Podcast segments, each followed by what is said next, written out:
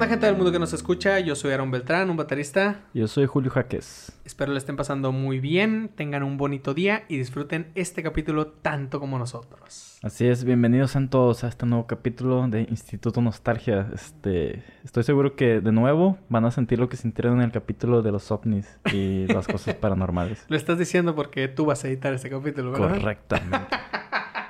Qué, qué, qué, bueno que dices eso, ¿eh? porque obviamente la gente no sabe quién es el que se encarga de, de, de la edición y todo eso. Eh, mayormente es Aaron que se encarga de todo eso, pero cuando yo detecto un capítulo que tiene potencial, más allá de, del promedio, eh, me encargo yo. Meto las manos y... Exacto, y se vuelve el mejor capítulo de todos. Muy bien, muy bien. Eso, eso, eso lo va a determinar el público después de escuchar este capítulo. Y la justicia. Y la... Muy bien, Julio. Antes de comenzar, yo sé que tienes una duda, una pregunta, un comentario aquí.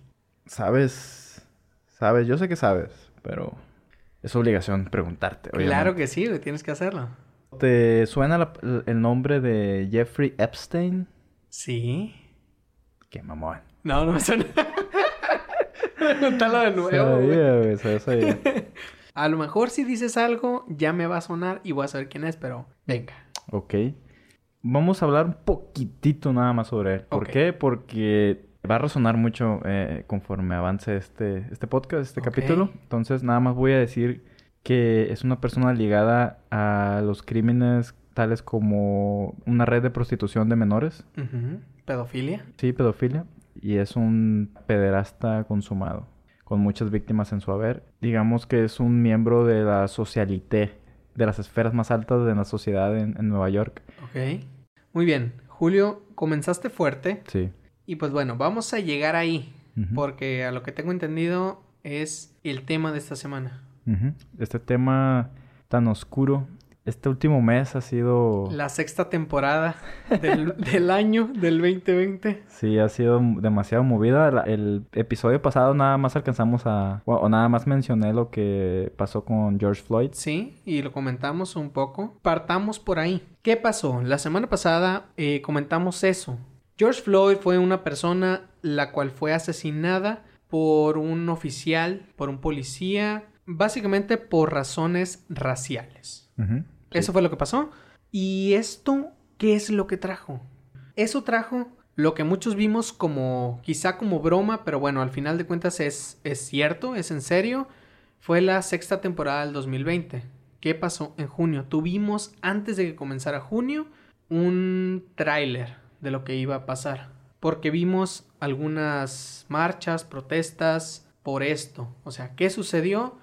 Eh, hubo un asesinato a una persona por asuntos raciales y eso fue detonante de muchísimas, muchísimas cosas, como cuáles, muchas marchas, muchas protestas e incluso se puede decir casi una guerra civil en Estados Unidos. Uh -huh. Es lo que está pasando ahorita y decidimos hablar de eso porque porque es actualidad, es importante. Y algo muy interesante que quizá ya llegaremos a eso Anonymous regresó. Anonymous. Anonymous regresó. Para quienes no saben quién es Anonymous, sí tengo que dar como que este dato. Anonymous es, digamos que una sociedad o un grupo. Uh -huh. Descentralizado. Ajá, descentralizado. Anonymous es este grupo que se dedican al hackeo. Ellos saben cosas. Ellos llegan a infiltrarse en instituciones grandísimas como es el FBI, la CIA, el Pentágono incluso, y revelan secretos al mundo que los gobiernos nos han estado ocultando durante años. Eso es Anonymous. Son pues una sociedad, personas totalmente anónimas, como lo dice el nombre, que se dedican a eso, a divulgar la verdad de, del mundo, de, de la vida, vaya, porque han revelado muchas cosas. Traen temas desde pues, lo que estamos viviendo actualmente, que es el COVID, que uh -huh. revelaron algunos documentos que, pues bueno, para mí sí son confiables, que dice que el COVID viene desde octubre, desde el año pasado, que algunas instituciones de salud y protección pudieron haber... Ser más eh, energéticos en la, Sí, exacto. o sea, combate, ¿no? pudieron haber evitado la situación en la que estamos, pero no se hizo por intereses, por se puede decir por negocio. Y pues bueno, son temas fuertes y así como ese vienen temas mucho más fuertes que también ellos sueltan a la luz, porque eso es lo que hace Anonymous. Para quienes no sabían quién eran, ellos son Anonymous. Así es, Anonymous es una, digamos, lo, voy a decir como una sociedad, pero ellos no se eh, autodenominan una sociedad. Anonymous apareció en el 2003 en un, desde un foro que se llama 4chan. Eh, nació siendo una especie de asociación que se dedicaba al hacktivismo. ¿Qué, significa eso? Así como Greenpeace se dedica al activismo salvando ballenas y todo eso, eh, Anonymous se dedica a la revelación de noticias que el gobierno oculta y que son importantes para que la sociedad esté enterada de cosas que se hacen tras bambalinas. De hecho, e-, ellos se denominan una especie de resistencia. Ellos no son un grupo, no son una sociedad, no son una, una banda de amigos, no, son, son una resistencia. ¿Contra qué? Contra el sistema que se vive ahora, eh, el sistema gubernamental actual. Ellos están en contra que el gobierno espíe, que el gobierno oculte información, que el gobierno intente eh, zafarse de alguna situación complicada como la de ahora que se vive con George Floyd. Eh, Anonymous, al parecer, actúa en el momento indicado eh, el momento indicado en esta ocasión fue pues el, e, este acto de homicidio hacia George Floyd eh, por parte de un policía del estado de Minnesota. Gracias a Anonymous se han podido conocer nuevas noticias que impactaron al mundo en estos últimos en estas últimas semanas que de otro modo, o sea, sin ellos no jamás hubieran podido haber sido eh, conocidas por nosotros. Sí, ¿y por qué tocamos el tema de Anonymous? Porque después de lo que pasó con George Floyd, eh, pues que fue el racismo o incluso se puede considerar corrupción de, un oficial de policía, Anonymous decidió lanzar un video de nuevo. Eh, después de muchísimos años, Anonymous resurgió, lanzó un video y dijo, eh, tenemos que hacer las cosas bien, tenemos que decirle la verdad al pueblo. Lo primero que vamos a hacer será revelar información de oficiales de policías y personas que están dentro del gobierno en el ámbito policíaco corruptos y que pues personas corrompidas por, por lo, lo ilegal, por el racismo, por todo esto y así fue como renació, se puede decir, o bueno, personalmente, personalmente, no creo que, que, se puede decir renació, porque Anónimo siempre ha estado ahí. Es que ellos, su, su, misión es siempre estarse renovando. Entonces, esta es la nueva cara de Anonymous. Son los nuevos, las nuevas metas que ellos se ponen, los nuevos problemas que ellos están enfrentando. Y ahora, eh, creo que es la primera vez que ellos lo hacen, están incitando ya a la desobediencia civil para poder hacer un cambio en, en su gobierno. Sí, porque se dieron cuenta, pues, que irse por la vía supuestamente pacífica no estaba dando resultado. Pero como te digo, o sea, ellos siempre estuvieron ahí y hasta ahora que pasó algo tan grande, tan importante, fue como que ellos decidieron salir de nuevo y decir, ¿sabes qué? Aquí estamos, nunca nos fuimos y si no te calmas vamos a revelar todo. Entonces, a ver, ¿quién tiene más, más jugadas aquí? Y pues eso es lo que he estado haciendo Anonymous últimamente. O sea, como, como tú mencionaste, eh, incitar a las personas a... Darles pues, instrucciones de cómo proceder en las marchas. Sí, exacto. Y pues es lo que ha estado pasando, pues más en Estados Unidos, pero incluso en algunos países He visto noticias que también se han armado algunas marchas no tan significativas, o bueno, no, no quiero decirlo así, no tan... Mm, ¿Cómo decirlo? Ok, ya, lo voy a decir o no. y, e incluso en algunos países eh, se han armado algunas marchas un poco más pequeñas, pero con el mismo motivo, con la misma, el mismo fin. Pero en Estados Unidos es donde ha sonado muchísimo más. ¿Por qué? Porque Estados Unidos, como alguna vez lo mencionamos en este podcast, Estados Unidos trae el tema del racismo. Eso no está erradicado. E incluso alguna vez tú lo mencionaste, el racismo en Estados Unidos sí se da mucho en personas extranjeras, tanto de Asia, India, Europa, eh, latinos, mexicanos, cualquier latino, colombiano, argentino, lo que sea, pero el racismo contra la persona negra es lo más fuerte en Estados Unidos. Sí, eh, es que eso, eso viene ya desde hace demasiado. Desde la, colonia británica, entonces, cuando empezaron a, reclutar eh, africanos para y que se los llevaron a Estados Sí, Unidos. es que es la historia que tienen. O sea, la esclavitud es lo que ha marcado todo y hasta la fecha no se puede decir, o sea, existe esclavitud, no es cierto, o sea, ya no existe, ya no se puede, pero los tratan de una manera muy inferior. O sea, sí, las personas estadounidenses blancas, o sea, los, lo que ahorita en internet se conoce como los white trash, los conocen como personas inferiores. Y de hecho, yo vi algunas entrevistas con white trash, con personas que se creen superiores. Que por lo general son simpatizantes de Trump. Sí, normalmente todos son pa- simpatizantes de Trump, y, con- exacto. y del Ku Klux Klan, obviamente. Hijos de- no, sí.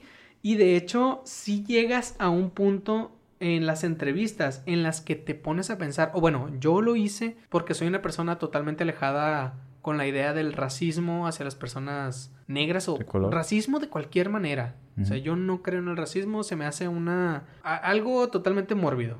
Es algo muy del pasado. A, excepción de los reggaetoneros, que, que ellos sí aplicamos todo el racismo. No, no puedo, Julio, porque yo tengo amigos reggaetoneros y, y los respeto. Bueno, no, aquí. Ok, ok.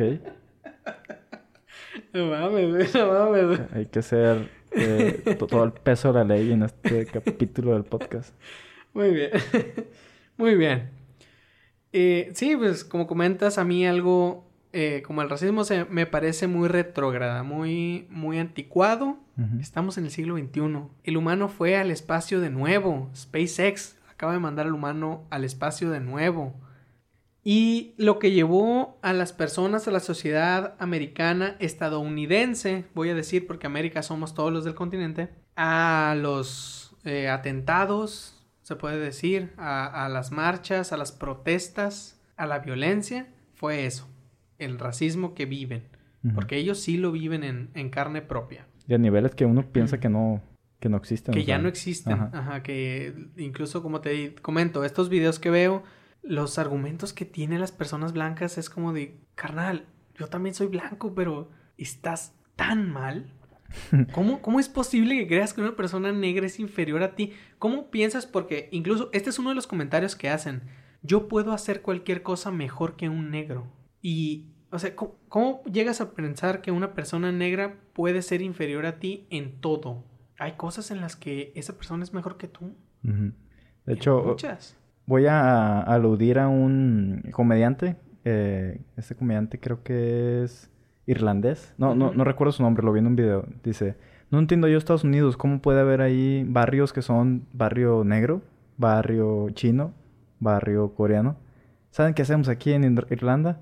Los dejamos vivir con nosotros.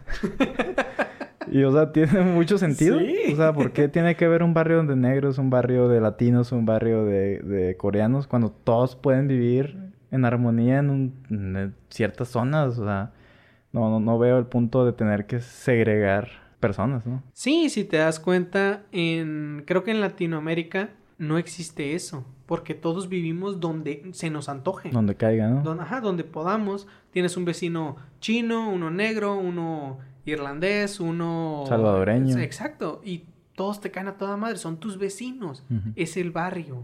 Y pues, o sea, a- aquí no existe realmente eso, mm, pero no puedo dejar de, de- de- de comentar el tema que en México sí somos clasistas. Sí, totalmente. Sí, y tenemos ideas bastante retrógradas, es cierto, pero no llegan al punto de hacer lo que pasó con George Floyd, que pues fue un asesinato. Mm, bueno, quién sabe. Bueno, ¿Hemos asesinado a personas aquí por racismo? No. bueno, es- tienes razón. Sí, o sea, aquí somos clasistas, pero nunca hemos llegado a más de quizá ofender a alguien. Sí, de, de hecho, yo, yo también lo veo así. De que aquí el racismo, a lo- o a lo que se le puede llamar racismo, es más como que una especie de, de burla o de chascarrillo. Es lo, lo que llaman bullying, ¿no? Sí. Pero no lo sentimos así tan fuerte como los, lo- los, como el racismo verdadero que existe en Estados, Uni- en Estados Unidos. Aquí le podemos decir a un negro negro, pero no es en una cuestión de que lo queramos denigrar o gordo un gordo, es lo, es lo mismo. Sí, es que son los apodos ya incluso en confianza. Ajá, pero, O sea, pero tampoco eh, me atrevería a decir que en México no hay racismo, porque las, las culturas indígenas, digamos, también son muy atacadas en ese, en, ese, en ese ámbito. Por Eso ejemplo, es cierto. también el norte es muy, un poco, digamos, como una especie de hermano mayor que abusa de su hermano menor en el sur, eh, ya sea Oaxaca o Guerrero.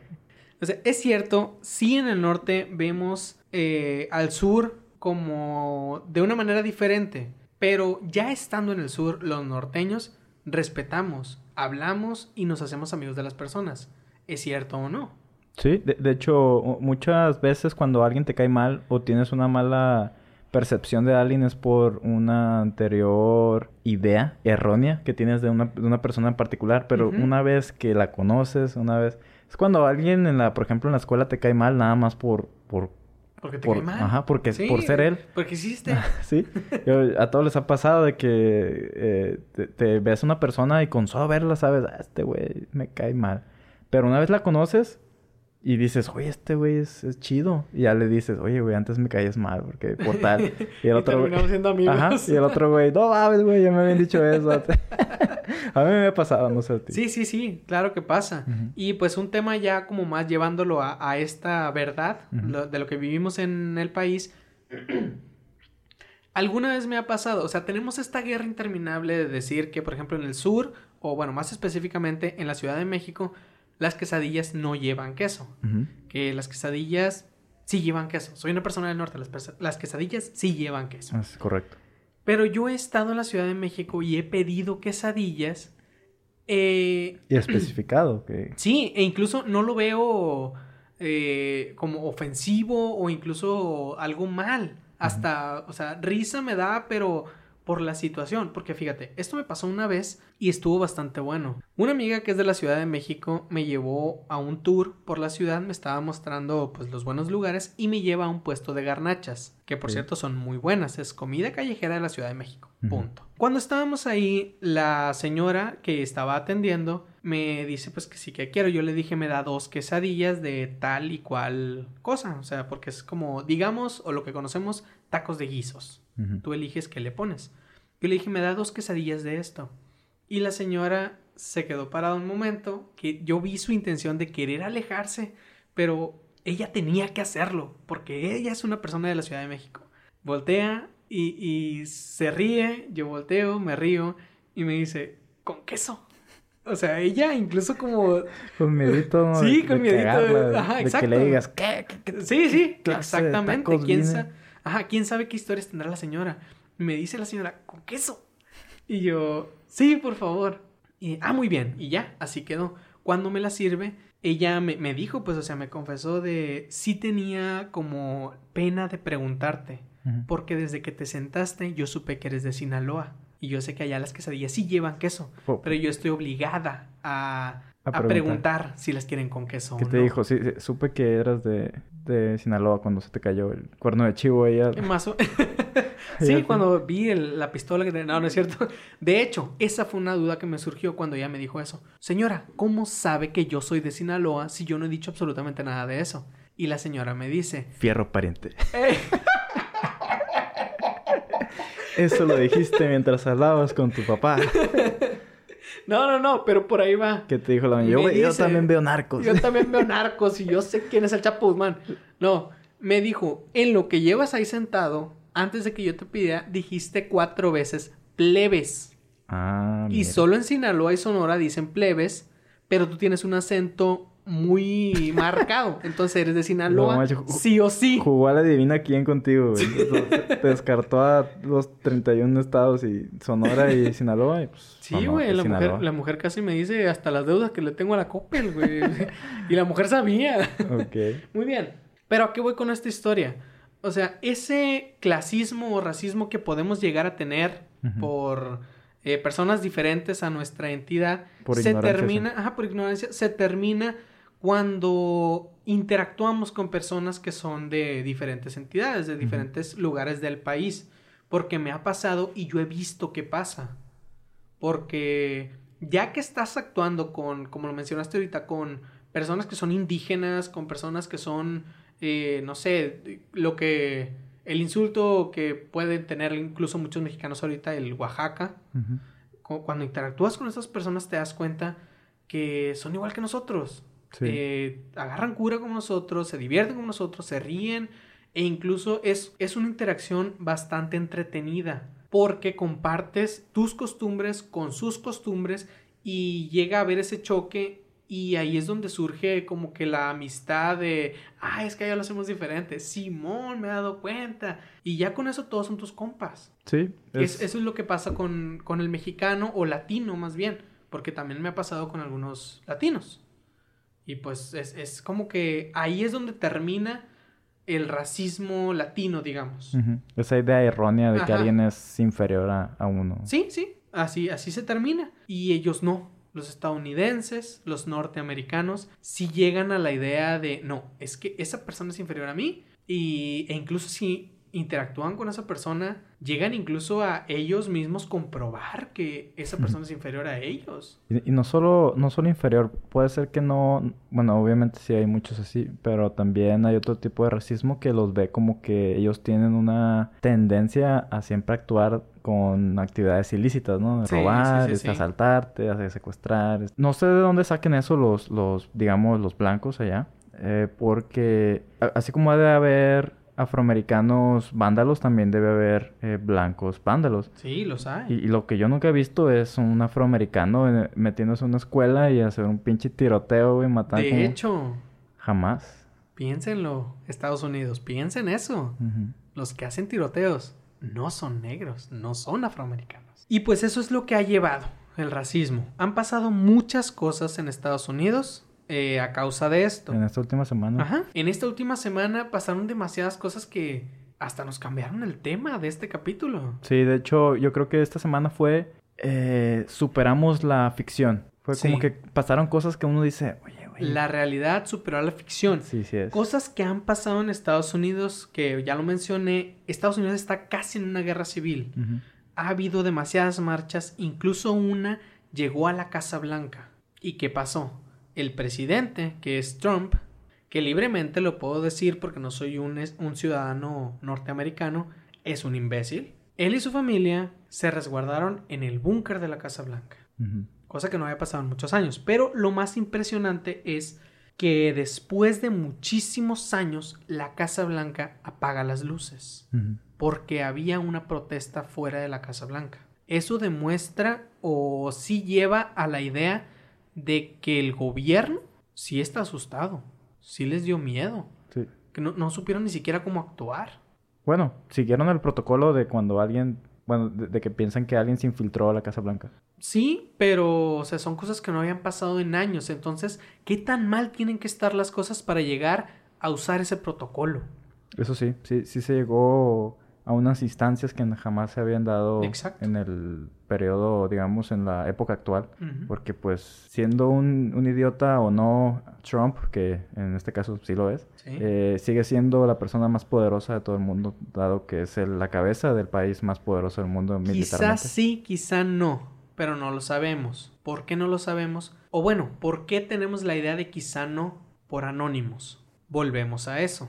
Anónimos ha infiltrado información de muchas clases, de muchas personas, que incluso nos dan la idea de que existen personas más poderosas que el presidente de Estados Unidos.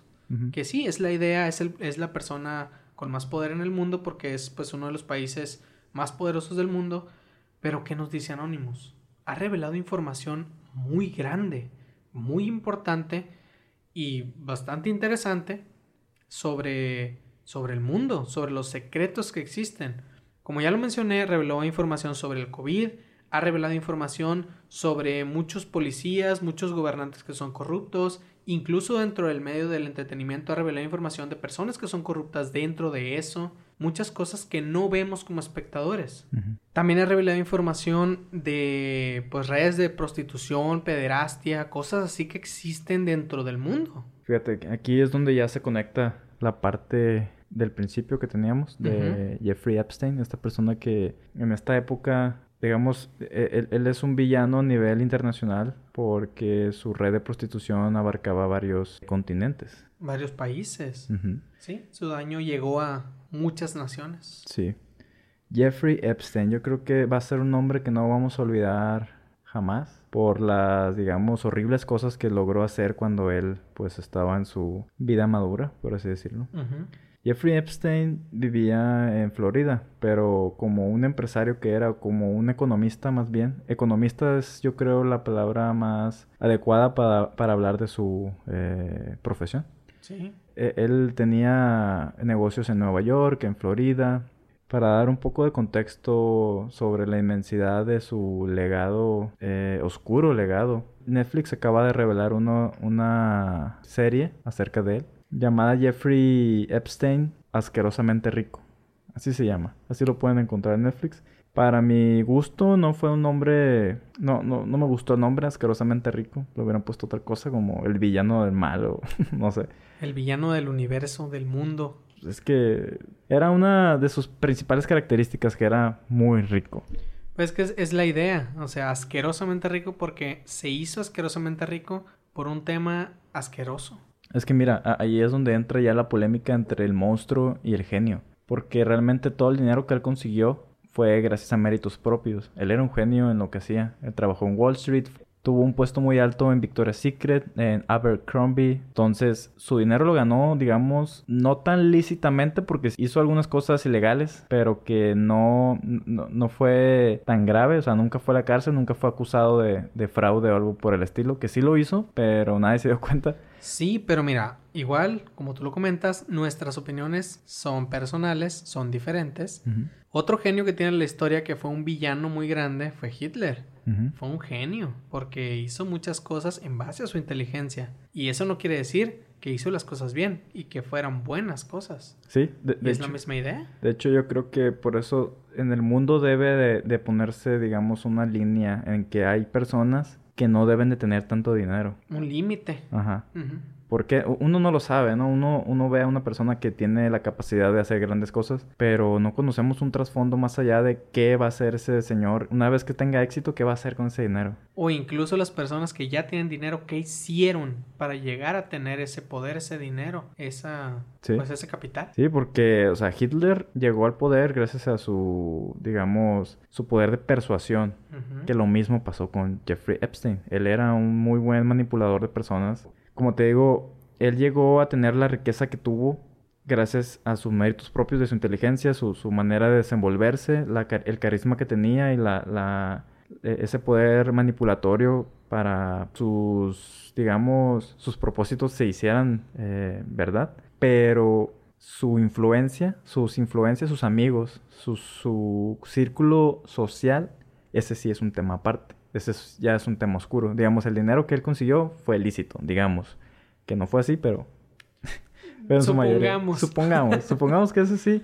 Es que es como el caso de Jordan Belfort, que es el lobo Wall Street. Es que están haciendo cosas malas que parecen buenas. Y, lo están haciendo porque sí están, digamos, un poco arriba del promedio en inteligencia. Sí, sí. Y pues, como te digo, como te digo, son cosas malas que parecen buenas y pues llega el punto en el que no se sospecha de una persona así porque pues se considera de no, pues o sea, todo lo que hace esa persona es ir a su oficina, trabajar, trabaja de manera legal y así está ganando dinero. Pero ya que lo investigas un poco te das cuenta que lo que está haciendo, no, esto sí está mal. esto sí, sí es ilegal. Podría ser, pero, pero hasta eso que él yo creo que pudo haber muerto eh, sin, sin haber sido culpado por algo, digamos, fiscal. O sea, no, no, no, no, tenía esa persecución de, de que debía dinero o que hacía tranzas, no. Pero la manera como hizo dinero estaba mal. Eh, sí, pero lo que tiene que ver con Jeffrey Epstein, el dinero no es, o, la manera en la que él consiguió el dinero, no es el tema principal de su vida. Ok. Es más bien sus influencias. Su círculo social. Su círculo social y sus, digamos, poco convencionales hobbies. Ok. Entonces, vamos a entrar ya en un Entra tema... en ese tema y explícanos por qué. Es un tema oscuro. Eh, yo creo que ya aquí eh, se va a poner de más interesante porque, pues, lo voy a contar yo. y este es el momento en el que las personas se van del podcast. ya sé. Para, digamos, 1996, él ya tenía una especie de estatus social elevado. estamos hablando de 1996. Yo tenía tres años. Tú Iban naciendo. ibas naciendo. En el 96. Y Jeffrey Epstein ya tenía aviones, tenía yates, tenía propiedades en Nueva York, en París, este... Cuando tú tenías tres años y yo iba naciendo, este hombre ya era de la alta sociedad. Así es. Ya, era alcurnia. ya- ajá. Este. Y lo más impresionante de todo es que ya tenía una isla en el Caribe. Ok. Sí. Eso sí es impresionante. Mucho. Sí, por- Porque... ¿qué? Ajá. ¿Una isla? Sí, de hecho sí tienes razón en sorprenderte porque, di- digamos, yo creo que pocas personas tienen una isla. Yo nada más conocía a Cristiano Ronaldo que se la habían regalado. No, no conocía. Y se la regalaron, Se güey. la- ajá, su, su eh, representante se la regaló. Pero es como Pues que sí. algo extraño, ¿no? ¿Cómo poseer una porción de tierra? Obviamente una casa te pertenece. Eh, Sí, bueno, digamos, una porción de tierra puede tenerla casi cualquier persona. Compras un terreno. Pero ya decir una isla significa un pedazo de tierra bastante amplio. Significativo, sí. Sí, ya, ya, ya marca. Eran, eran 30 hectáreas, que digamos no es una gran eh, extensión de tierra, sí. ajá, pero es un, está... Pero es su isla. Así es. O sea, ¿Qué no harías tú con tu propia isla? mm, no sé, no sé la verdad. Sí, eh, eh, bueno, o sea, el, pu- el punto de esa pregunta es, o sea, que es impresionante Sí. el decir tengo mi propia isla. Ajá. Así mi, de que mi voy... propio, ajá, voy a mi isla. Imagínate, así, de- decirle a un amigo, oye, si vamos a mi isla, ¿qué rollo? Si alguien de los que nos escuchan tiene una isla, por favor invítenos. Yo creo que- una isla. O sea, mi nivel de pobreza como que no puede dilucidar una especie de, de momento en el que yo tengo una isla o que alguien... est- estamos donde mismo, porque es como de, güey, tengo mi isla. Es-. Eso ya suena como muy... Co- como, como no cuando, mames. cuando dicen un millón de dólares, ¿no? O sea, no te lo imaginas Sí, en es un como, ah, lugar. traigo un millón de dólares. Es- sí, es impresionante. Bueno, él tenía su isla. Él tenía así, o sea, tenía su isla, es ya que, oye, FBI, pues checa, ¿no? Qué rollo con este man que tiene demasiadas cosas y pues nadie sabe qué está haciendo. O- obviamente, co- como él no estaba cometiendo un delito, entre comillas, en hacer su dinero, pues nunca fue buscado por ahí. Es, importante resaltar eso porque no... Él tenía todo eso, pero de un dinero, digamos, legal, pues. Nunca fue investigado de por qué tienes tantas cosas, güey. No, él lo podía comprobar de por qué. Yo lo hubiera buscado porque tienes una isla, güey. A pues- ver, explícame. Sí, es algo Pero bueno, extraño. ok, el gobierno de Estados Unidos no soy yo, así que continúa. Ajá, bueno, eh, él tenía, aparte de esa isla, digamos que su otro lugar donde él, pues, la pasaba, era una, una especie de pueblo, ciudad en Florida, que se llama Palm Beach, así como eh, playa de palmas, algo así, Palm Beach. Ok. Él tenía ahí su residencia, digamos, la principal. Este, ahí él, él- él vivía ahí, pues. Si, Sí. si necesitabas ir a verlo, ve a Palm Beach. Imagínense que existe una ciudad. Esa ciudad está dividida en tres eh, escalas sociales. La primera es gente asquerosamente rica que tiene sus yates, tiene sus, eh, digamos, su- unos lujos superiores a, a- a cualquier otra persona. Está la clase media y la clase baja, así. Entonces, Palm Beach era como una especie de zona privilegiada para que solamente los ricos vivieran ahí. Era, o sea, si no tenías dinero no podías vivir ahí, imposible. La zona de esas tres divisiones donde la gente es asquerosamente rica. Así es, total, exactamente. Ya por esos momentos, en 1996, eh, digamos, Epstein ya mostraba signos de lo que realmente era. eh, un- una persona, digamos, con gustos fuera de lo ordinario. Extraños y muy... Mórbidos, Mórbidos. horrorosos, sí. La primer víctima, o, o más bien la primer persona que da su testimonio, ella dice que una vez estaba en su eh, exposición de arte. Las pinturas que se exhibían eran de ella. Esa, esa, digamos, desafortunada vez que estaba dando su exposición fue cuando conoció a Jeffrey Epstein. Que ahí hago como con una especie de otra conexión con que esta especie de millonarios siempre son como que muy cultos, ¿no? Son, son como que un poco... Excéntricos. Tienen la afición por la cultura, el arte, los conocimientos incluso, y llegan a... Llegan a comprar por hobby arte, Sí, obras eh, de arte. sí, o sea, se involucran con el arte, vaya. Sí, a Eso. precios. eh, ellos son capaces de, de comprar eh, cuadros de 200 mil dólares o, o algo por el estilo, por el simple hecho de que les gusta. Y lo ponen en su, eh, no sé, en su baño o algo así. Entonces la muchacha cuenta en este primer capítulo de la miniserie su primer encuentro con Jeffrey Epstein fue en esa galería de arte, en esa, en esa noche en Nueva York. A Jeffrey lo conoció y ella lo describe como una persona simpática, muy inteligente, digamos un alto nivel de, conocimiento cultural al, al, poder, digamos, describir una pintura. Aquí cabe decir que, por ejemplo, de todas las artes, ya sea cine, música, la pintura es, que, es la que menos entiendo, la que menos me gusta. No, yo, yo, veo que hay cuadros que se venden por demasiado dinero y es nada más una, un cuadro todo azul y una raya roja en el medio. Esta es una aclaración que debo hacer. La pintura, en conforme arte, ese es el punto. El arte en sí es catalogado como algo que te hace sentir, algo que genera emociones en ti. Entonces, si una pintura te hace sentir algo, es, es arte. Cuando muchas personas dicen de, ah, es que aquí el artista quería decir esto y quería representar esto, esa es su representación de lo que el artista hizo, no realmente lo que el artista quiso decir, porque quizá el artista quiso decir cualquier otra cosa. Y, y pues de eso trata la pintura, de si a ti te hace sentir algo, eso es arte. Ok. Eh, eso que acaba de describir Aaron, yo lo llamo diarrea verbal. ¿Por qué? Porque me cae que un artista diga, eh, le pregunten, oye, ¿y qué quiere decir tu obra? No, no, esta obra fue hecha para que los que saben de arte la puedan descubrir o tengan una eh, interpretación diferente. Entonces ya, mamón, dime, ¿qué querías decir aquí, hombre? O nomás se te ocurrió, dilo ya. Así es, o sea, que digan... eso es algo que yo admiro de los corridos, ¿no? porque siempre te cuentan una historia que es imposible que, que no la entiendas, ¿no? te cuentan de pi a pa, qué pasó, quién mató a quién, en qué carro. No como el pinche León la, la reggae que empieza, no, güey, que estrellas y que la, el cinturón de Orión y no sé. ¿Ves por qué me cagas, güey, León la reggae? ¿Lo entiendes ahora? Eh, pero bueno, ya, ya, Bueno, ya, continuamos, continuamos. Ya, tema, ¿sí? Entonces, eh, estábamos todos encuerados. ¿ya?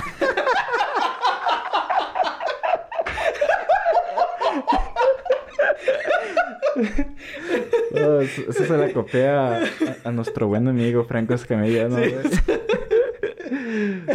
Sí. Pero no, no, ahora sí. Ok, ya. Ahora sí. Entonces, la, muchacha cuenta que ahí fue la primera vez que, ella conoció a Jeffrey Epstein. Eh, esta persona le compró todos los cuadros, bueno, no todos, ¿no? Pero le compró varios. Y Jeffrey Epstein le dijo que si cuáles eran sus planes, este, qué iba a hacer, pues ella le contó sus sueños de que no, yo quiero ser una artista famosa, este, pintar cuadros para todo el mundo, etcétera, etcétera. Y ella dijo, ah, pues bueno. Cuando esta muchacha conoció a Jeffrey Epstein, también conoció a su esposa, la esposa de Jeffrey, que se llama Ghislaine Maxwell. Esta persona también, digamos, tiene culpa de todo lo que pasó, pero ya llegaremos a eso un poquito más adelante.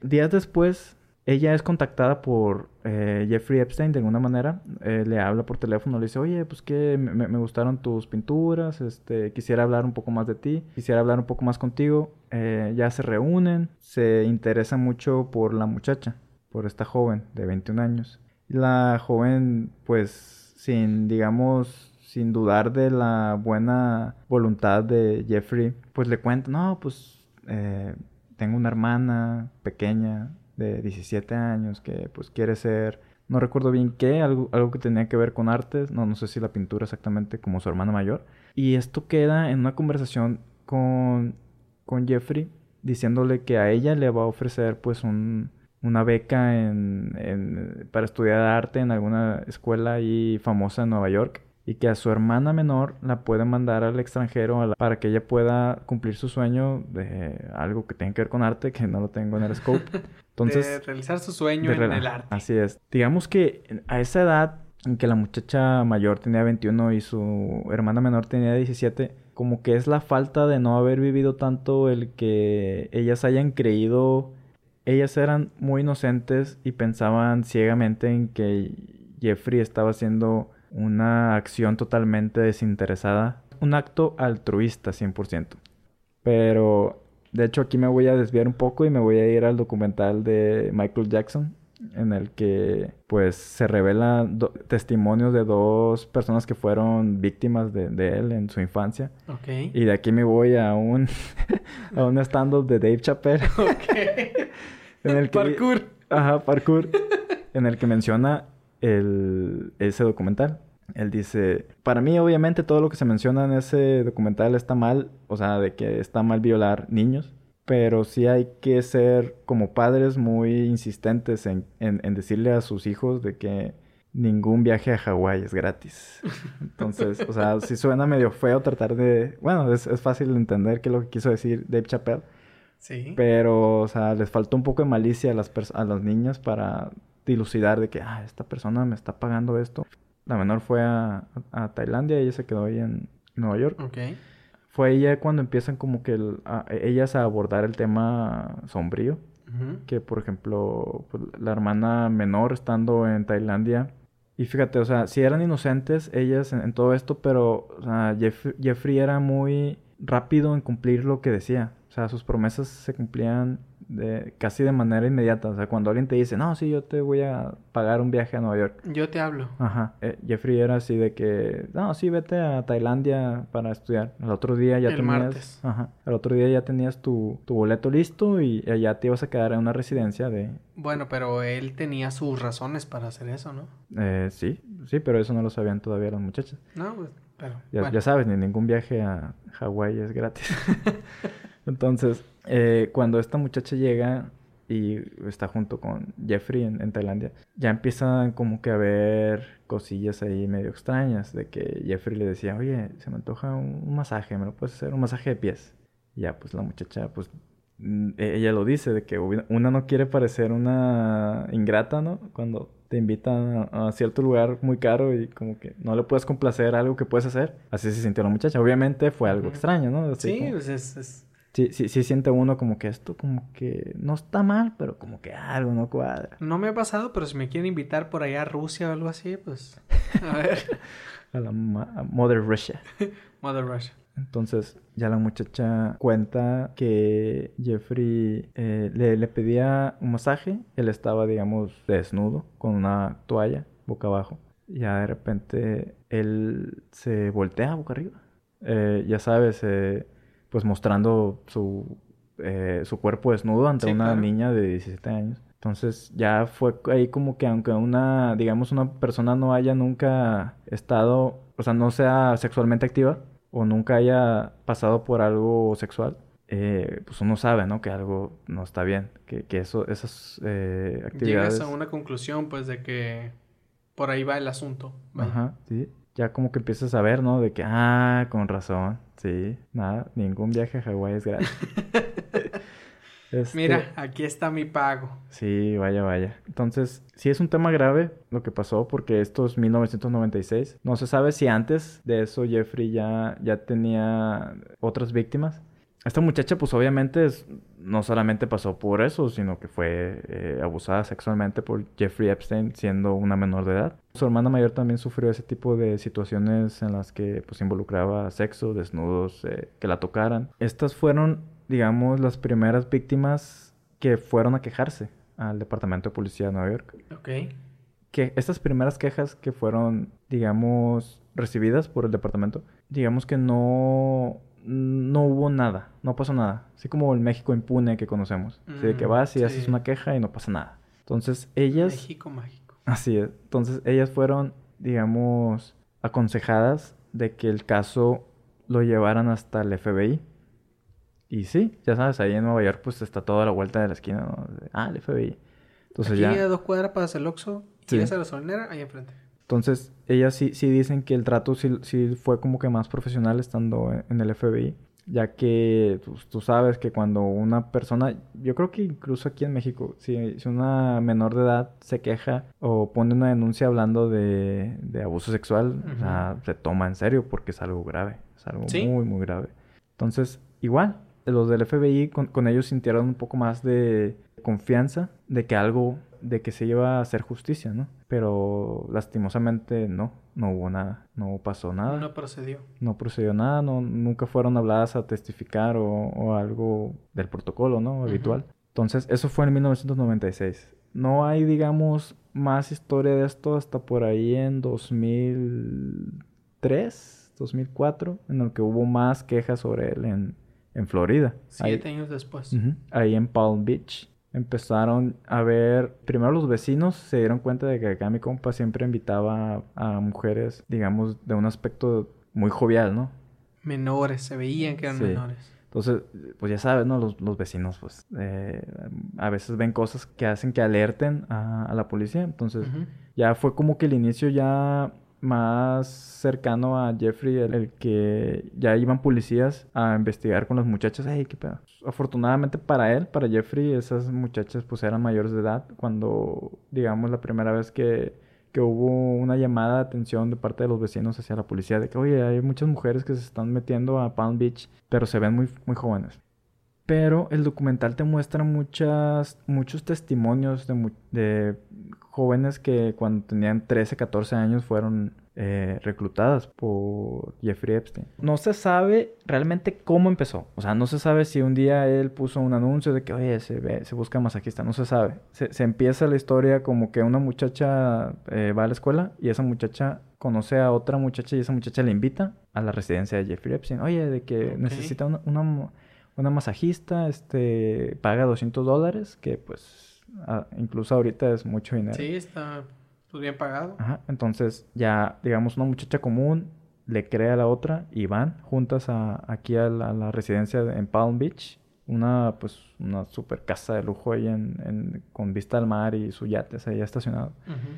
Entonces, digamos que todas, todos los testimonios de todas las muchachas que fueron eh, reclutadas de esa manera, de que una amiga les dijo, hey, ven para acá, hay dinero fácil todas coinciden en el modus operandi de Jeffrey Epstein. ¿Cuál es? El, hacerlas sentir especiales y que él las necesitaba. Entonces ellas rápidamente pues caían en su red de que no, pues es una persona bien y pues me va a dar dinero. Entonces empezaban los masajes, eh, los masajes de, pues subían de tono, o sea, él estaba en un momento ya completamente desnudo, le pedía a la muchacha que pues se desnudara también. Comenzaban las insinuaciones. Ajá, así es de que pues haz esto, haz aquello y una vez terminado, ahí hay dinero en la mesa, o sea, cógelo y, y pues nos vemos otro día. Hasta eso que eh, Jeffrey Epstein después de cada encuentro pues él digamos mantenía ese contacto, o sea, nueva víctima, la mantenía cerca.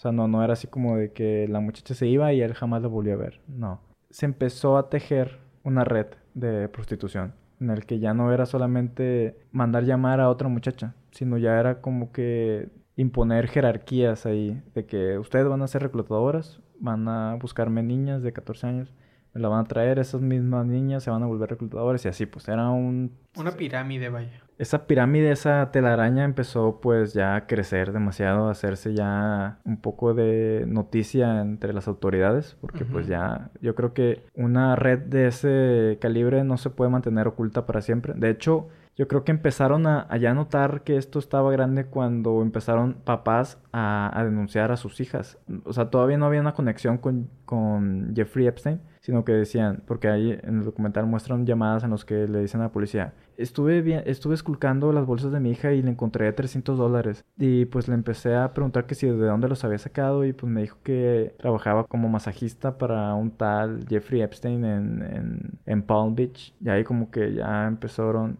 Empezaron a levantar sospechas. Así es, e-, esto fue como en el 2003, 2004, por ahí. Entonces, ya fue ahí donde la policía comenzó como que a, a, investigar sobre qué estaba pasando ahí, en una zona pues prestigiosa de digamos, una zona muy blanca. Eh, entonces, la, estas niñas siempre coincidían en sus testimonios. Ya ahorita ya, ya obviamente ya son grandes, ¿no? Ya son mayores, ya son señoras, ya son madres de familia. Pero cuenta que en aquel tiempo, pues, pues eran muy fáciles de sorprender a ellas.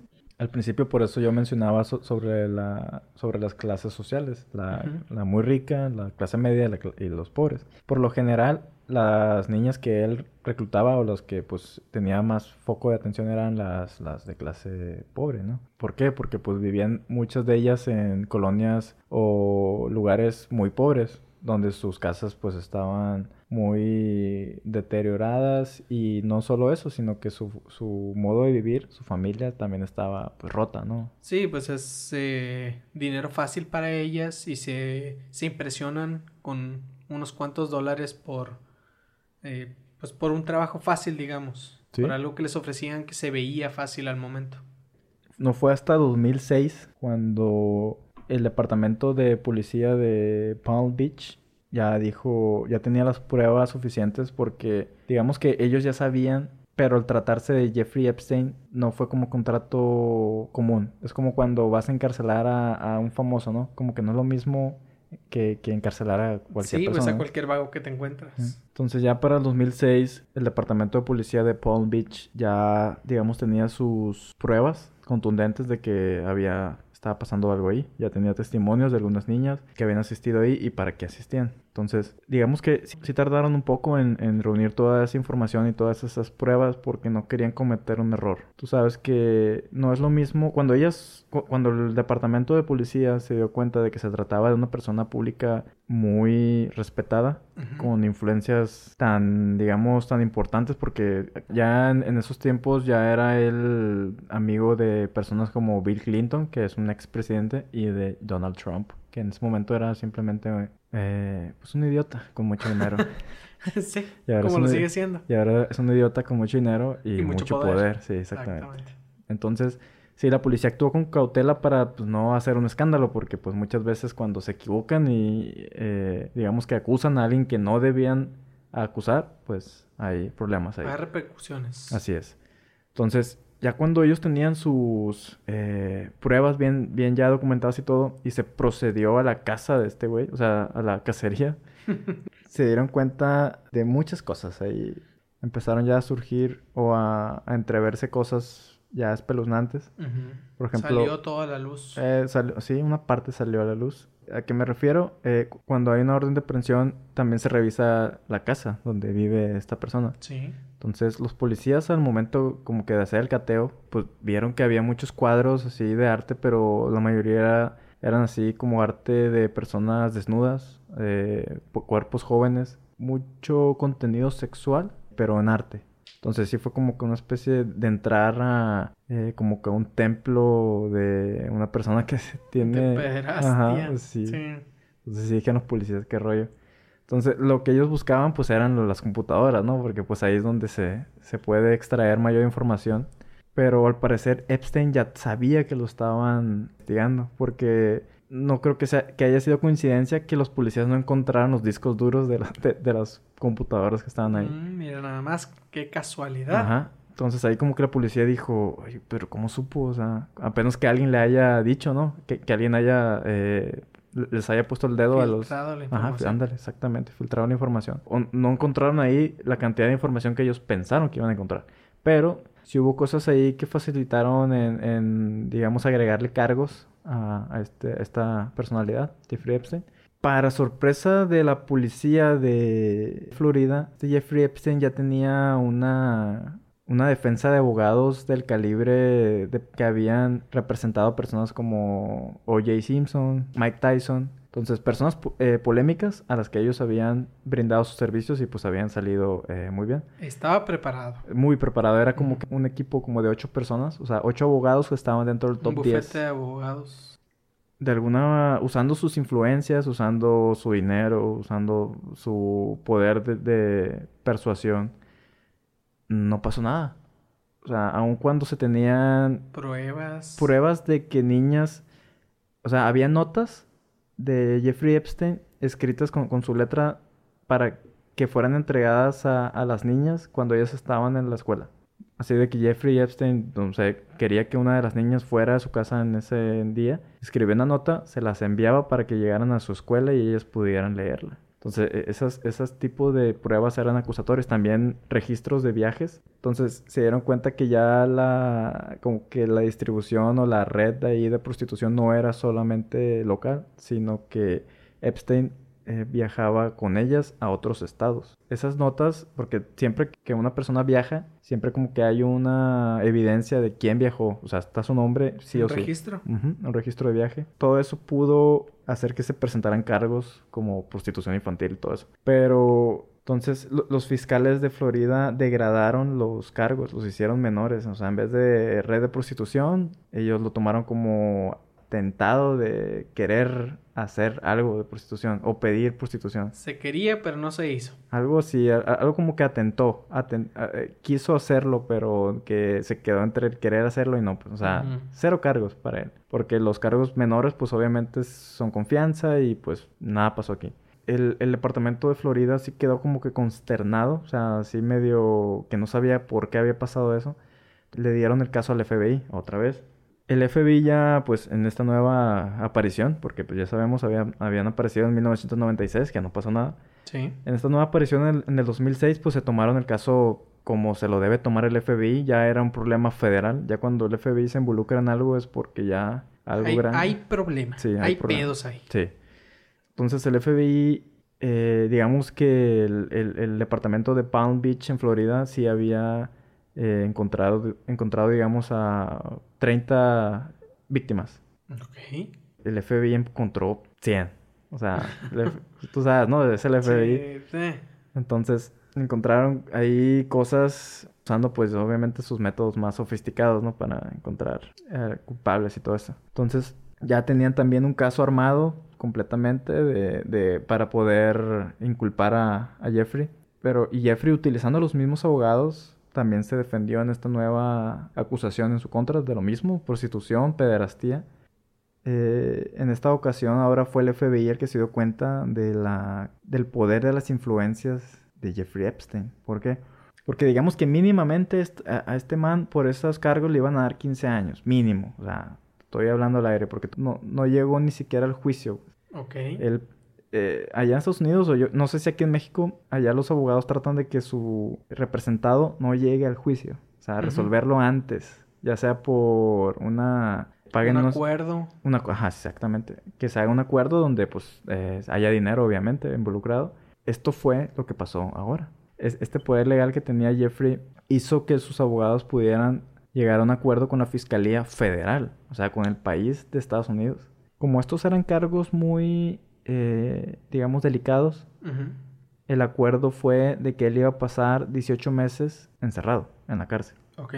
Obviamente su condena debería haber sido pues mucho mayor, ¿no? Sí, O sea, sí, estaba, estaba haciendo algo bastante mal. Muy, muy grave para Sí. la, digamos, las leyes que tienen en Estados Unidos en contra de la prostitución y la, y la trata de menores, más sí, que la nada. pederastia y más que la, la ley, la moral. Eh, eh, Jeffrey Epstein para este, ya a este punto yo creo que ya la gente puede di- dilucidar que él era un psicópata. Sí, sí, se puede considerar. Sí, no tenía remordimiento sobre lo que hacía. Y Porque lo seguía haciendo y lo, y lo pudo haber seguido haciendo si no hubiese sido descubierto.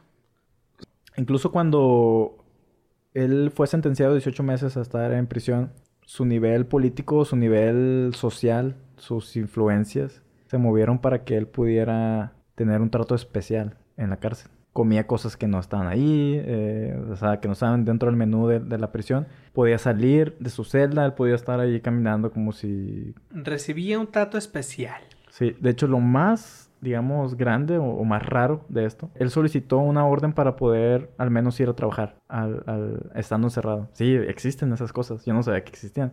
O sea, uno puede estar encerrado, pero tener licencia para poder ir a trabajar. Entonces, ¿qué pasa? Son las 8 de la mañana, voy a mi oficina, me devuelvo y en la noche voy a la cárcel. O sea, así. Tal cual lo escuchan, así pasó. ¿Cómo le concedes una licencia para salir a un agresor sexual? Es como que no tiene sentido porque es, es un peligro para la sociedad el que una Y persona... está en la sociedad todavía, tiene permiso para estar en la sociedad. Sí, iba a dañar más gente, obviamente. Sí, sí. O sea, no sé qué está Totalmente. Ah, es el poder de las influencias. Es, es a lo que debemos de, de enfocarnos ahorita, de que no tanto su dinero, no, no tanto su, su perversidad, no sé, pero los contactos que él tenía eran muy poderosos como para poder lograr eso. O sea, él solo era un millonario, pero su red hacía que fuera alguien muy poderoso. Sí, sí. Él, cumplió esta condena de 18 meses, cumplió 13 en la cárcel y de ahí ya fue prisión domiciliaria. 13 meses en la cárcel y ya se fue lo, que le faltaba a, a su casa. Arresto domiciliario. Así es. A veces se escondía en los carros de sus de su guardaespaldas para que no lo viera nadie. Porque él estaba vigilado. Obviamente a, alguien que está eh, en prisión domiciliaria se le tiene que vigilar. Sí, sí.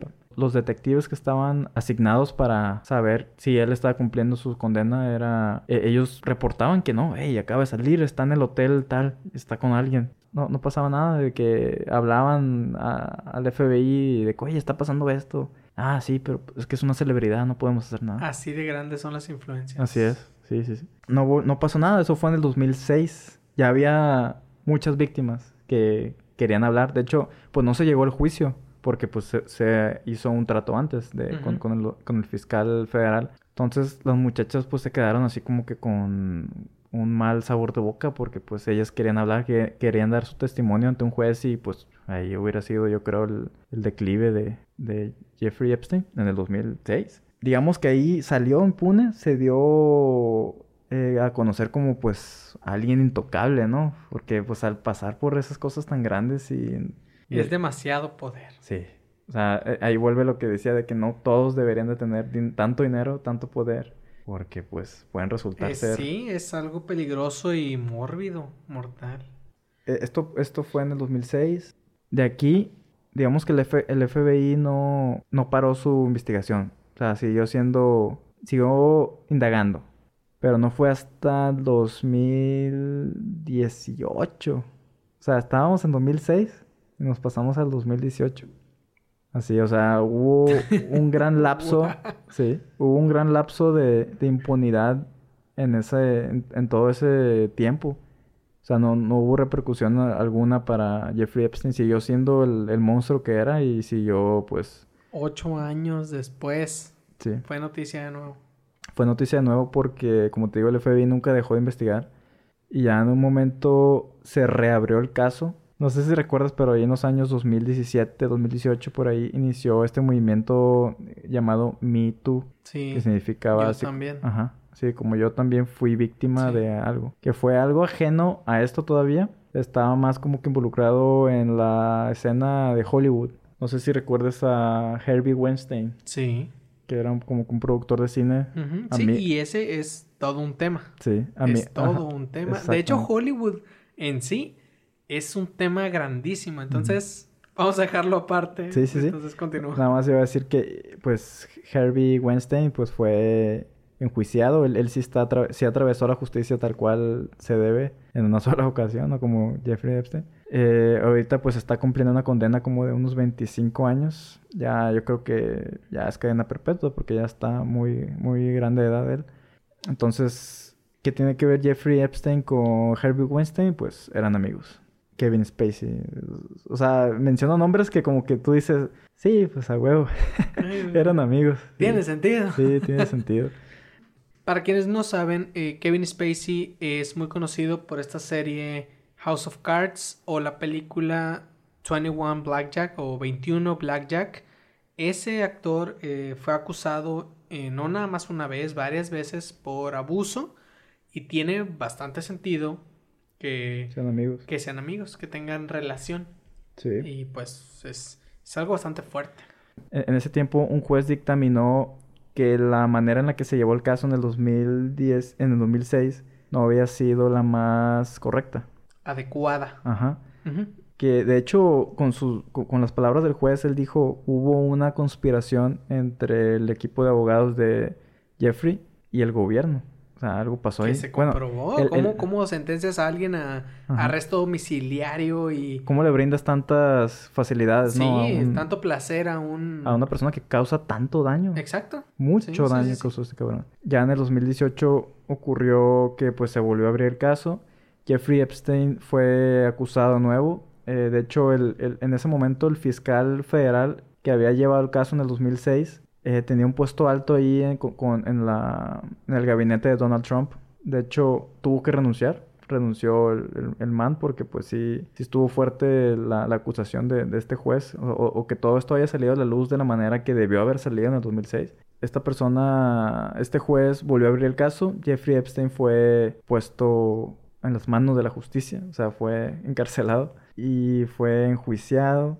Y digamos, puede parecer que se hizo justicia. Todas las víctimas obviamente estaban felices de que su agresor haya sido eh, encarcelado, porque pues las dañó mucho desde que ellos tenían 14, 15 años. Sí, justicia se hizo. Sí. ¿Qué pasó? Víctimas pudieron comparecer en el juzgado enfrente de Jeffrey Epstein, así como estilo el Chapo y sus testigos y todo eso. Sí, sí. Entonces, era así tipo de que Jeffrey Epstein estaba ahí sentado escuchando lo que decía una de sus víctimas, de que yo tenía 14 años cuando pues él, una amiga mía me, me llevó a su casa y él me pidió un masaje. O sea, la misma historia. Eso, e, eso como que le brinda también mucha veracidad a las cosas, porque todas tienen la misma historia. Era su modo operandi. Así es.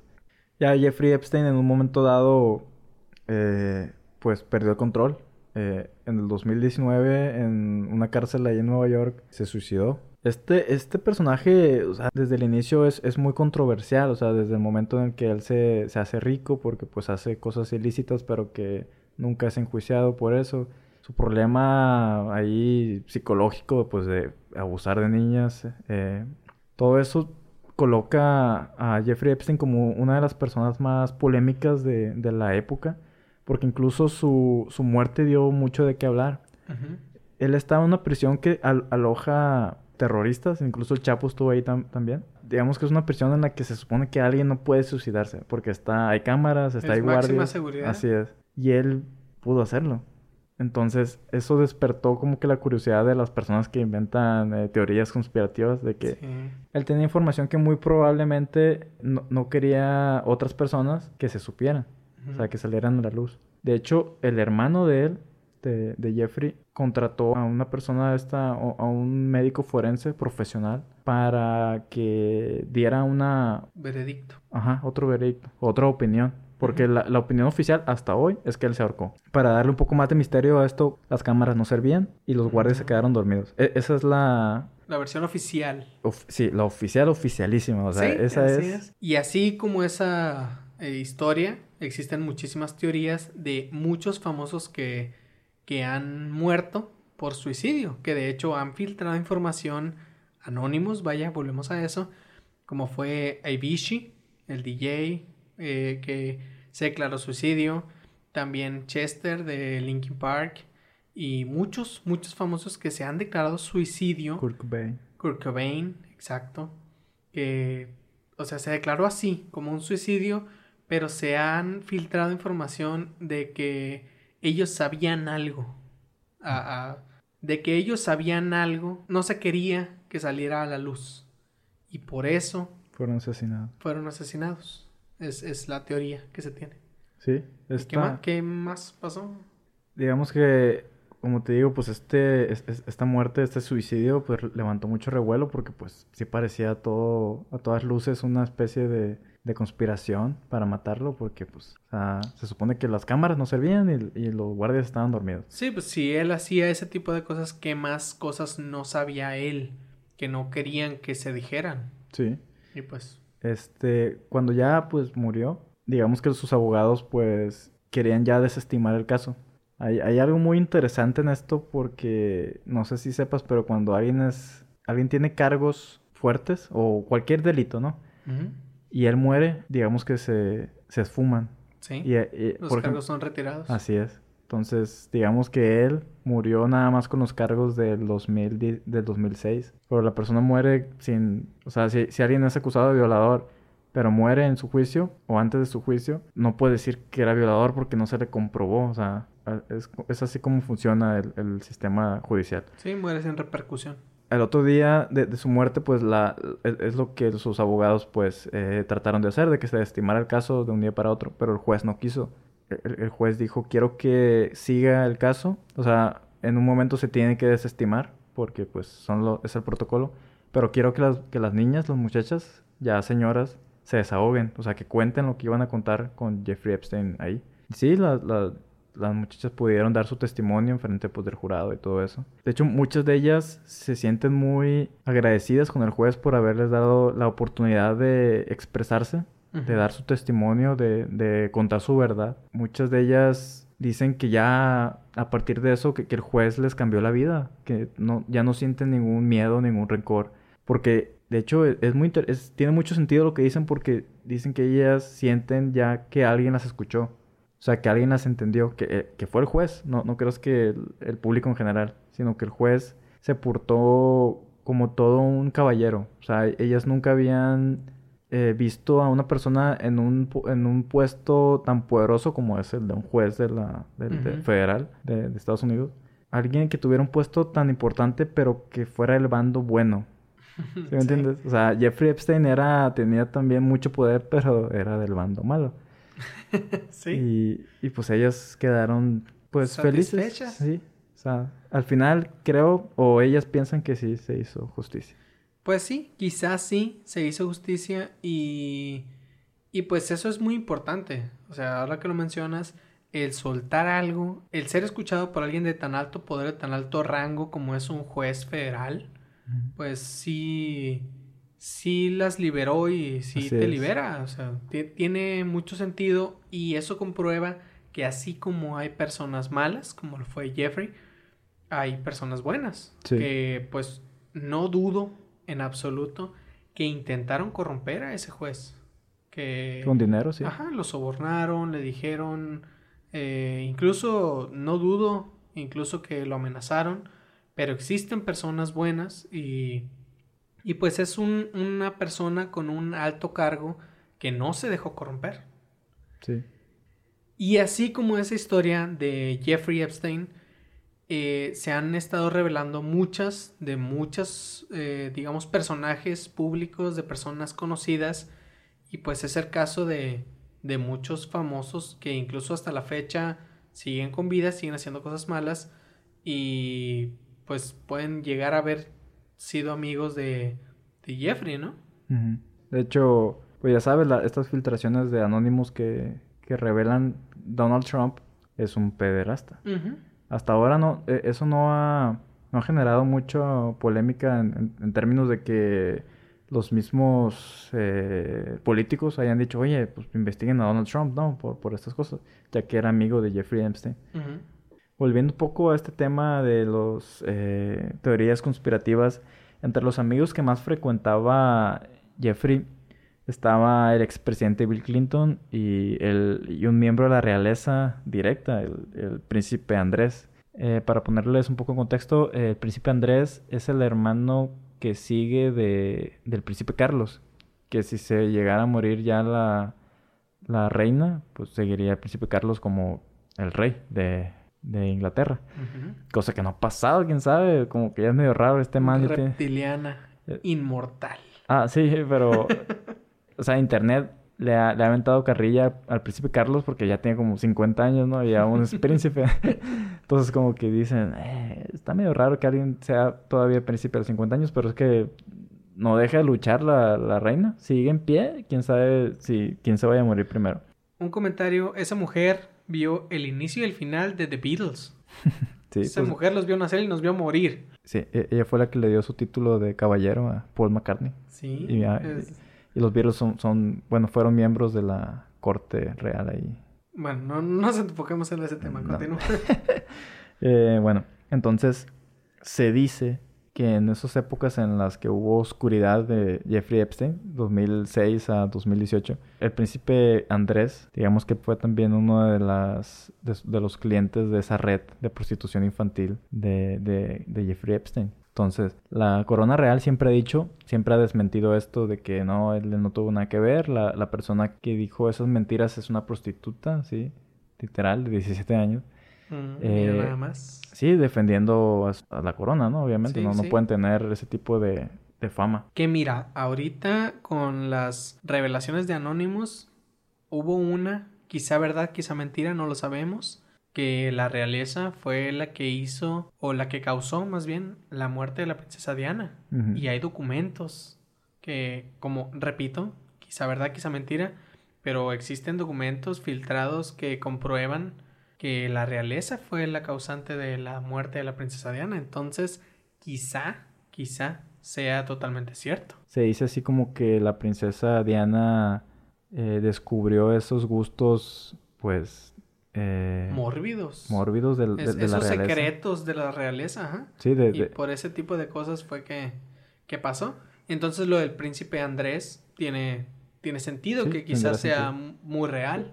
Entonces, una de las teorías, digamos, más verídicas que se manejan en esta... eh, de- del supuesto suicidio de Jeffrey Epstein es que él grababa todo lo que pasaba en, el, en la isla, allá en su isla. Esas son pruebas muy Ajá. buenas y contundentes. Sí, porque la isla se usaba básicamente pues para practicar el, El la pederastía, sí. Lo que se dice es que tenían en su poder las pruebas necesarias como para inculpar a otras personas de, de los actos. De hecho, posiblemente el FBI ya los tenga. Solamente que...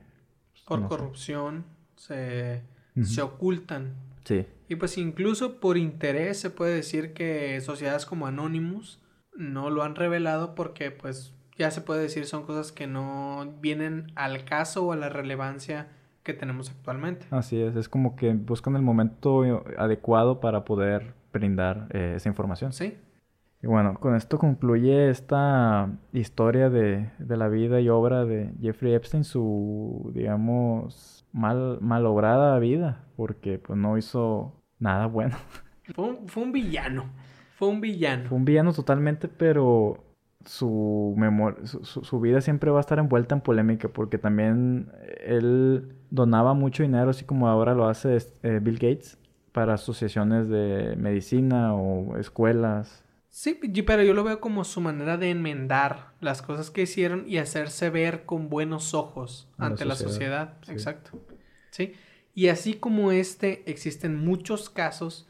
De hecho, yo los invito a que investiguen un poco sobre eh, toda la información que ha revelado Anonymous, sobre toda la información que ha, incluso antes de Anonymous, porque eh, existe mucha información sobre historias muy oscuras, sobre personas públicas y las cosas que hacen ahorita. Y ahorita con su nueva etapa de Anonymous, están revelando bastante información, bastante interesante y bastante mórbida, siniestra, sobre pues muchos personajes que conocemos que quizá no los creemos como buenas personas, sabemos que son malas personas, pues un ejemplo ya lo hemos mencionado como Donald Trump, sabemos que no es una buena persona, pero están sacando información bastante bastante controversial sobre personas de este calibre. Pues sí. Y, y es, es una invitación a que investiguen un poco sobre lo que está haciendo ahorita Anonymous y toda la información que está saliendo. También sobre las marchas y sobre las protestas que están pasando en Estados Unidos.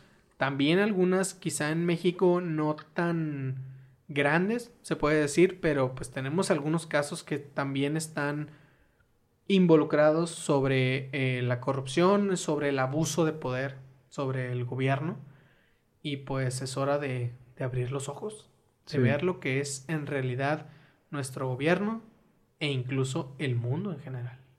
Sí, no- no sé si recordarás que el capítulo pasado hablamos un poco sobre el, el racismo y te, te hice un comentario sobre un eh, jugador de la NFL afroamericano que Sí, se arrodilló. arrodilló en el himno nacional. Ok, eh, en ese momento no tenía el dato de cómo se llamaba, pero se llama Colin Kaepernick, que se hincó en- mientras se se sonaba el himno nacional para ahí en el 2016. Y me recuerdo que haberte dicho que a partir de eso su vida ya no fue la misma. O sea, lo- los mismos equipos de, de la NFL como que lo rezagaron. No, ya no, ya no jugó fútbol americano desde el 2017, algo así. Entonces, la repercusión de su acto fue tomada como una vil grosería hacia la patria, ¿no? Pero ahora con estos nuevos movimientos que, que hay de, pues, las protestas que hay en la calle para, pues, hacer conciencia de que el racismo es algo real y que debe de erra- erradicarse, Sí. Los altos mandos de la NFL hasta hoy, hasta esta, este año do- 2020, se dan cuenta que ellos actuaron de mala manera en 2016 a- a- al tomar esta manifestación de, de Colin como una ofensa a la bandera o al himno nacional. Entonces, hasta hoy ellos dicen, Colin fue un héroe después de cuatro años. Eh, Pues sí, ahorita es el momento para tratar de enmendarse por las cosas que se hicieron que, eh, a eh, causa del racismo. Sí, por eso es que en las manifestaciones la- los policías se arrodillan, no sé si has visto. Sí. De, de ahí inició todo. Sí, muchísimos he visto que se arrodillan Pero fíjate que también he visto posts de, de que eso es más que un respeto, pueden llegar a ser una falacia. Porque imágenes de un día en los que los policías están arrodillados, al siguiente día en el mismo lugar, los policías están sometiendo a los manifestantes. Mm, podría ser una especie de nada más querer subirse Pues- al barco de la, de la opinión, pero... Sí, es como un tómenos foto arrodillados y ya que están siendo virales, ya les metemos una madriza. Pues sí. Y eso es, es todo un tema. Pero, pues, es lo que está viviendo el mundo ahorita. Hasta ahorita es a tenemos... como estamos en el mundo. Y así como ese tema, existen muchísimos. Pero bueno, Julio, ya tenemos que terminar con este tema porque literalmente hoy sí hablamos toda la noche sobre este tema. Sí, completamente. Es que es un tema demasiado grande. Es algo que está pasando en el mundo ahorita. Y no podemos ignorar el hecho de que es lo que está pasando ahorita en el mundo. Sí. Espero que se vayan con ese, nueva, ese nuevo dato de que pues no hay viajes gratis a Hawái. sí, es cierto. Entonces, niños, no confíen en En los viajes porque ninguno es gratis. Y pues cuídense mucho, síganse cuidando porque el COVID todavía es real. Las manifestaciones no significan que el COVID ya se acabó. Sí. Síganse cuidando. Y tenemos que saber realmente lo que está pasando con el mundo. Tenemos que investigar todos. Pero bueno, Julio, tenemos que pasar ya a terminar esto. Entonces continuamos con nuestra sección de recomendaciones. Sí, güey, es correcto. Eh, siguen las Muy re- bien. nuestras recomendaciones. Así es, vamos a recomendar una película, una serie y algo de música. ¿Estoy en lo correcto? Es totalmente correcto. Muy bien, Julio, empiezas tú. Muy bien, eh, como película quiero eh, recomendar una que se llama El Show de Truman. Yo creo que es una película que muchos de los que nos escuchan ya la vieron, pero hay uno siempre rezagado que pues no, no- nunca ve lo que debe ver. Yo la recomiendo mucho, es de esas películas que no puedo contar de qué tratan porque ni yo sé de qué trata. O sea, ya la vi, pero hay que verla como para saber qué rollo. Entonces, El Show de Truman está en Netflix con Jim Carrey. Muy bien, yo les voy a recomendar como cada semana algo que tenga que ver con el tema. Es una película llamada 12 años esclavo, una ganadora del Oscar, la pueden encontrar en Netflix. Trata pues literalmente sobre eso, 12 años esclavo. Es sobre racismo. E- De eso trata la película. Y pues les va a dar mucho coraje, mucha impotencia, pero es la historia que, que vivió Estados Unidos. Entonces se les recomiendo mucho. Ganadora al Oscar, está en Netflix. Ok, Yo les voy a recomendar una serie muy buena que se llama The Witcher. Una serie basada en, en unos libros que fue bas... No, espérate. Fíjate que eh, aquí sí no sé si, si primero fueron los libros o la o los videojuegos. Pero lo que sí sé es que al último fue la serie.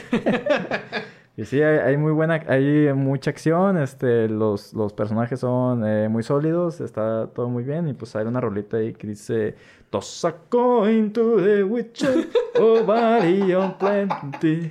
Y para, para emocionarlos un poco más, sale este actor Calvin Harris. Ah, sí, Superman. Superman, exacto. Está, está guapísimo el. Casi se me olvidó decir eso. ¿eh? Eh, ¿eh? Ok. Muy bien, yo les voy a recomendar la serie de Modern Family, Familia Moderna, está en Netflix eh, y me gusta mucho la idea de la serie, es muy buena, es comedia, habla de pues literal una familia moderna, una, una familia pues desde los abuelos, desde los hijos de los abuelos, vaya, los nietos, de cómo evoluciona todo esto en una sociedad moderna. Sí, hecho, Digamos. lo mejor de la serie es Sofía Vergara, sin, sin duda. Sí, sí, sí, claro que sí.